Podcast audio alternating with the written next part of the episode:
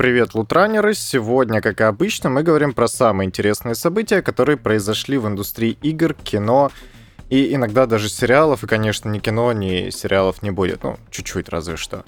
И такое непривычное время для выхода подкаста я опять-таки выбрал, как и вчера, из-за E3.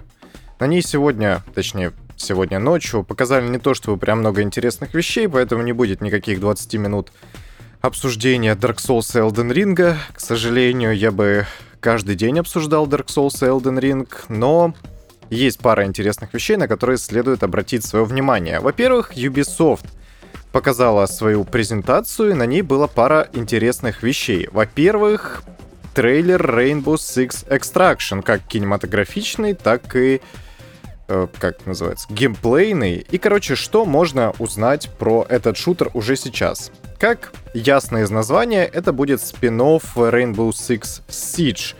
И что мы вообще тут получим? Это будет кооперативный шутер, который в себе совмещает классические механики Сиджа, бегающую кошку и э, XCOM. То есть мне реально игра очень сильно напомнила смесь Сиджа, Payday если хотите, и XCOM. То есть э, мы будем противостоять каким-то инопланетным захватчикам, которые мутируют вообще во всякие разные ультрастрашные штуковины.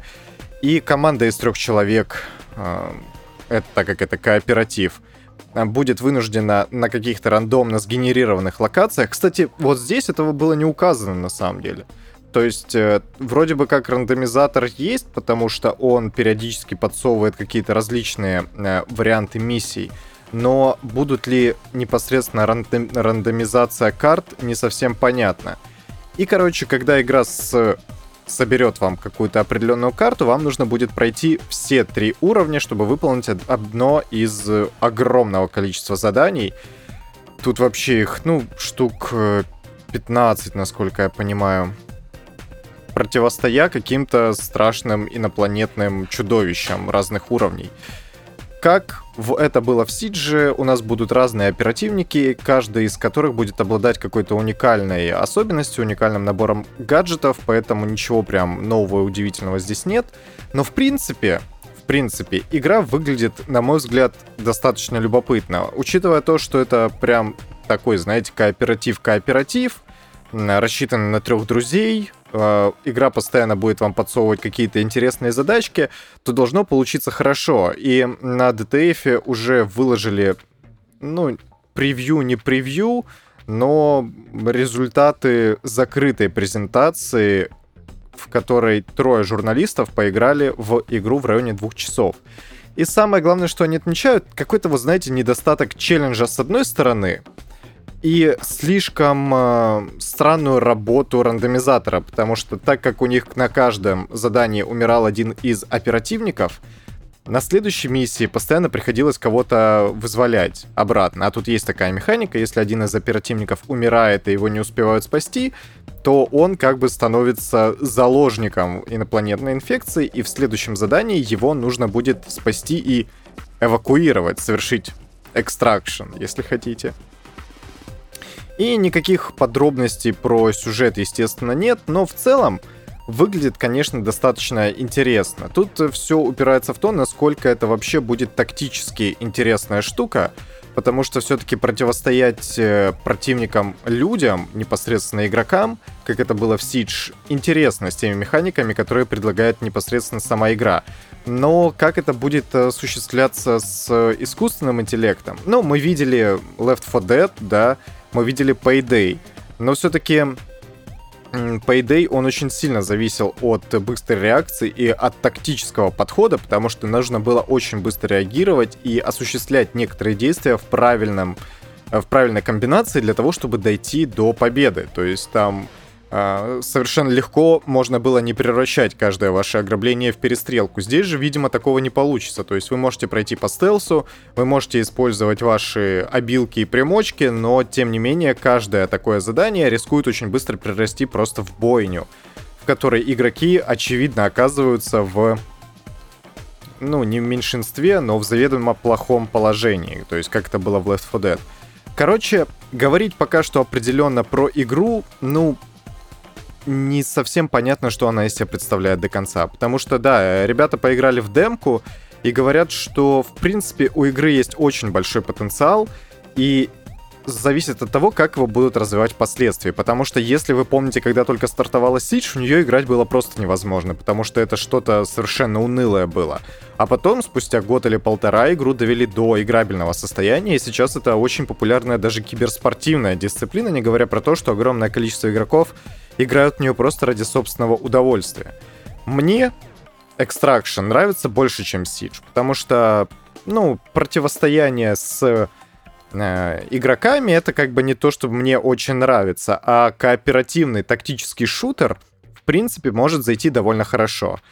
Короче, зависит от того, насколько драйвовым будет сам по себе геймплей, насколько будет интересно играть, и насколько большое взаимодействие с окружением и с э, этой заразой инопланетной будет вшито в саму игру. Короче, поглядим. У меня, в принципе, есть достаточно хорошее ожидание, что игра получится хорошей, но есть некоторые опасения, конечно, что на старте она может не оправдать некоторых надежд и потом как бы оказаться в невыигрышном положении относительно других мультиплеерных игр. А я, в свою очередь, напоминаю, что игра выходит 16 сентября на двух поколениях консолей и на ПК. Я думаю, что если мне удастся уговорить своего друга в нее поиграть в какой-то момент, можно будет даже попробовать. Наверное, в команде из трех человек это было бы куда более интересно, но у нас всего двое, поэтому whatever. Другая же интересная новость, помимо всего прочего, помимо там Just Dance, Ghost Recon Breakpoint, 20, Anniversary и вот это вот все. А, ну тут еще есть э, трейлер про главного антагониста Far Cry 6. Боже, с такой отвратительной русской озвучкой. Я не знаю, может я просто перестал ее в принципе воспринимать, но как это мерзко звучит, просто отвратительно.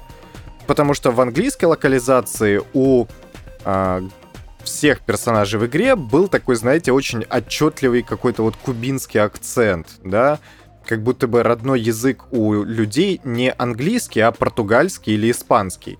Здесь же ничего такого нет, это звучит... Короче. Трейлер дополнений к Far Cry 6, в них можно будет поиграть за злодеев 3, 4 и 5 частей. И они будут выполнены в жанре, в жанре roguelite, где игроку придется бороться за возможность изучить многоуровневую психику антагонистов вообще пофиг. Это, конечно, прикольно, зависит от того, как реализуют, и на бумаге это выглядит, конечно, интересно, но в плане таких вот сюрреалистичных трипов, которые вообще стали классическими для серии, это может выглядеть хорошо. Но меня интересует больше другое.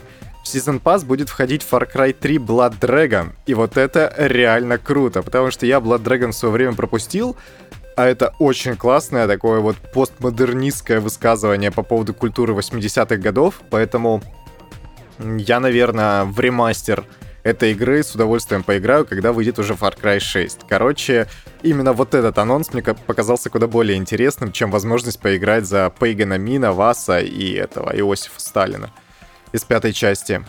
Но изначально я, конечно, хотел сказать не это. Первый трейлер игры по Аватару, который анонсировали еще несколько лет назад, показали, и если честно, вот э, мне игра очень сильно напомнила такую вот смесь э, Far Cry любой части, потому что игра будет от первого лица, по крайней мере, как говорят, и Horizon Zero Dawn.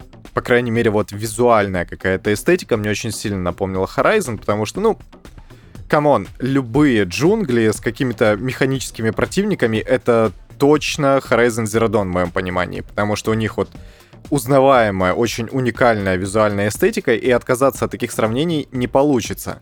Но, знаете, учитывая то, что игру разрабатывает Ubisoft, она очень любит использовать какие-то классические элементы в современных играх своих новых. Ну, классические элементы. А, анимации, которые вытащили из предыдущих игр, а за это еще ругали Extraction, например потому что очень чувствуется наследие именно Сиджа, потому что анимации остались те же, оперативники остались те же, ну, короче, такое. И вот почему-то мне кажется, что аватар Frontiers of Pandora будет реально, ну, просто рескином Far Cry.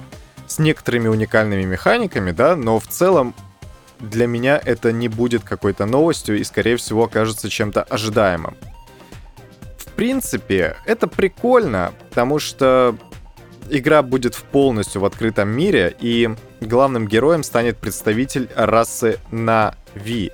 Или Нави, или Нави. Не знаю. Игра расскажет оригинальную историю, не связанную с фильмом. В создании игры участвуют Disney, и экшен не выйдет на консолях прошлого поколения. И ее выход э, приурочен, как мне кажется, к выходу второго аватара Джеймса Кэмерона. Я думаю, что это может сработать э, достаточно хорошо, потому что аватар на хайпе. Почему-то до сих пор аватар на хайпе его очень любят вспоминать как э, хороший фильм. Хотя если оттуда убрать э, выдающуюся визуальную эстетику и очень классную технологическую составляющую, которая оказалась прорывной в свое время, то фильм оказался довольно посредственным, и это, знаете, это был как в 2007 кризис, да, который был просто демо, не демо, э, демо-сценой, да, так можно сказать. Я не знаю, использует ли кто-то сейчас это выражение или нет, но это был такой вот э, интерактивный рекламный ролик для Unreal, не Unreal Engine, для Crytek, вот для CryEngine, господи, все перечислил, все, что можно. И вот э, Аватар в этом плане тоже выглядел как э, просто тест, тестовый образец технологий, которые теперь доступны в кино. Мне кажется, что второй «Аватар» будет чем-то вроде того же, учитывая дотошность Кэмерона и то, что он делает этот «Аватар» уже больше 10 лет. Мне кажется, это связано как раз с тем, что технологии за, пос- за прошедшее время очень далеко шагнули, и их нужно использовать прямо на максимум для того, чтобы создать прям фотореалистичную картинку, и приблизить э, Нави вообще к людям максимально, то есть как будто бы они чуть ли не среди нас. Поэтому на волне хайпа аватар Frontiers of Pandora, особенно если это окажется игра на уровне того же Far Cry, может оказаться, в принципе, интересно. Тем более, знаете, Far Cry уже, мне кажется, многим поднадоел, потому что, ну, там особо ничего нового от игры к игре не происходит. Ну, то есть это как Assassin's Creed, да? Технологически игра, конечно, развивается. Мы видим новые эпохи, новые какие-то фишки и особенности, но core геймплей остается точно такой же. И вот э, новый аватар, в принципе, как core, останется точно такой же, как и Far Cry, на мой взгляд. Но, в принципе, визуальные особенности... Блин, хотя, с другой стороны, получится какой-нибудь Far Cry Primal, и от него все будут плеваться в очередной раз. Поэтому, ну, посмотрим, посмотрим. Учитывая то, что игру разрабатывают уже 5 лет, думаю, что может получиться что-то хорошее. Gearbox в рамках презентации на E3 2021 тоже что-то показала, но не то чтобы что-то прям большое. Ну, тур по съемочной площадке Borderlands мне не особо интересен, потому что не показали персонажей актерах вот в ролях, и это не очень интересно. Напомнили про то, что космическая стратегия Home World 3 в разработке, но никаких подробностей или кадров тоже не было. А еще Godfall выходит на PS4. Почему? Зачем? Я не понимаю. Ну, то есть... На PS5 она оказалась не очень популярна, потому что Godfall почему-то как-то... В него чуть-чуть все поиграли и забили совершенно. Ну, выйдет на PS4, может, расчет на то, что у э, четверки просто больше игроков, и поэтому Godfall может как-то заново выстрелить, но без каких-то серьезных улучшений — геймплейных улучшений, естественно, потому что во всем остальном будет деградация очевидная. Мне кажется, Godfall никак не выстрелит. Но на IGN Expo, что бы это ни было, если честно, творческий директор игры Tiny Tina Wonderlands рассказал некоторые подробности. События игры развернутся вскоре после завершения сюжета DLC. Крошка Тина штурмует обитель дракона для Borderlands 2 и мы про него уже говорили достаточно предметно. Но игра будет полностью самостоятельной, и знать события дополнения не обязательно. Прикольно то, что они вот свое самое такое выдающееся дополнение, которое было во всей серии Borderlands, решили превратить в самостоятельную игру. Это прикольно. Как и в дополнении, временами игровой мир будет меняться прямо на ходу, поскольку действия шутера разворачиваются в вымышленном мире крошки Тины, которая играет в Bunkers and Badasses. Это такой аналог D&D.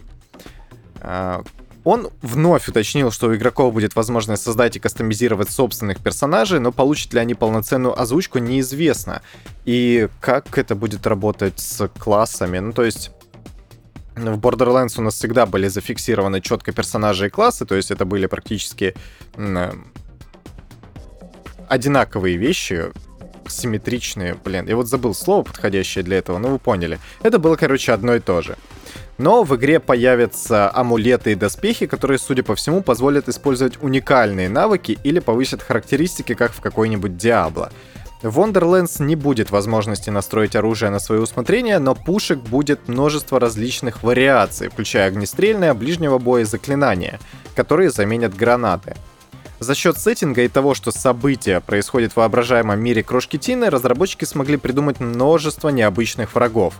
Трейлере, например, показали двуногих акул. Персонаж в трейлере не играбельный, авторы пока не раскрывают его личность. Э, окей. Ну, в принципе, выглядит интересно, если это будет на уровне того же Far Cry Blood Dragon, который я уже сегодня напоминал, и по стилистике, и по эстетике далеко не уйдет от э, того самого DLC к Borderlands 2, будет, в принципе, здорово.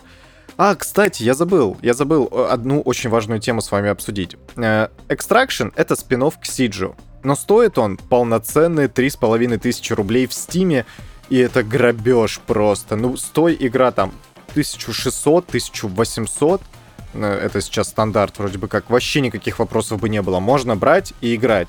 Но 3600 за достаточно вторичную в, своих механиках игру, это прям грабеж. И вопрос в том, сколько будет стоить э, Wonderlands э, Tiny Tinas. То есть, если это будет приемлемая цена, тогда, в принципе, окей. Но это надо обсуждать прям конкретно, потому что, ну, стоимость игры теперь неразрывно идет э, вместе с ее ценностью. Потому что сколько там, 7 лет назад обсуждали э, Орден, который вышел на PS4 эксклюзивно, за то, что там, блин, нужно платить 4000 рублей за 3 часа геймплея или за 4 часа геймплея. Это типа грабеж. Оплатить за во всем вторичную игру в интересном сеттинге полноценные 60 долларов э, на Западе или даже 70, это как бы не грабеж. Ну, надо смотреть, конечно.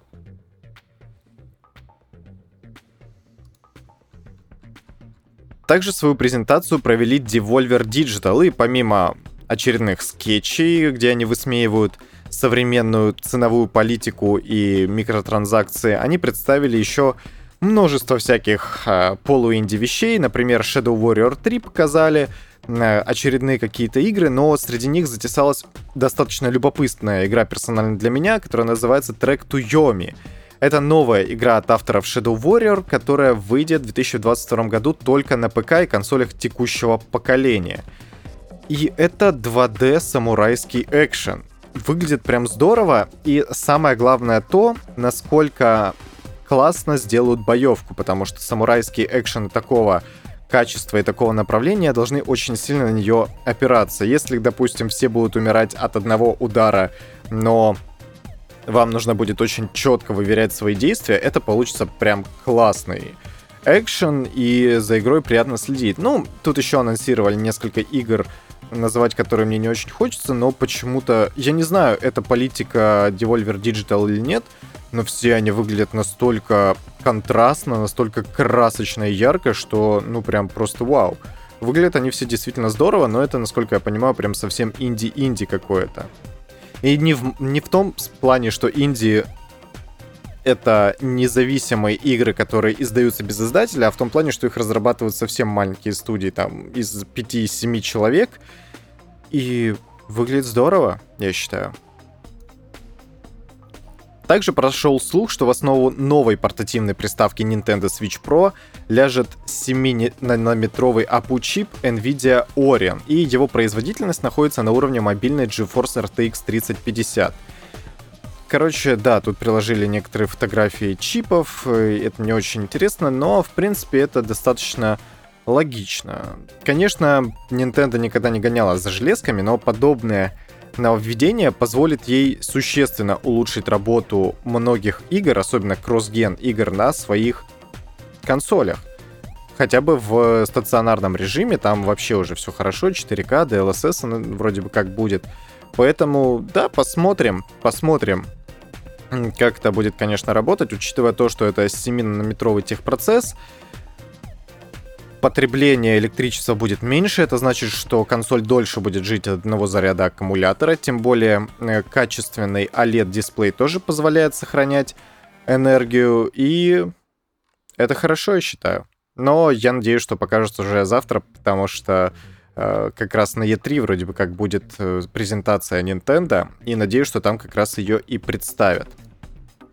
В российском PlayStation Store подорожали несколько игр, включая ремастер Last of Us и Days Gone.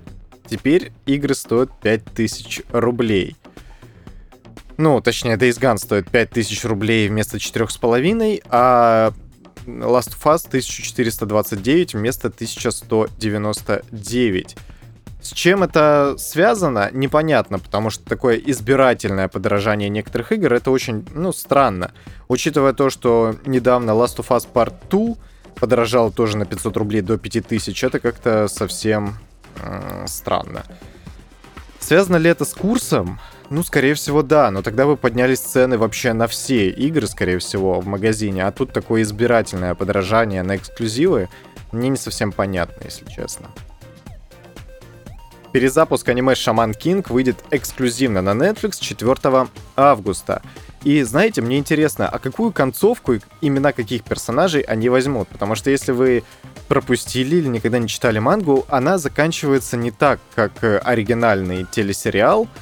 И какую концовку возьмут э, здесь, тоже для меня не совсем ясно. А еще имена персонажей, я надеюсь, составляют э, классическими теми, которые были именно в манге. Я понимаю, что для нас э, Рю, а не Рио, условно говоря, это может быть немного непривычно, особенно для тех, кто в детстве см- смотрел Шаман Кинг.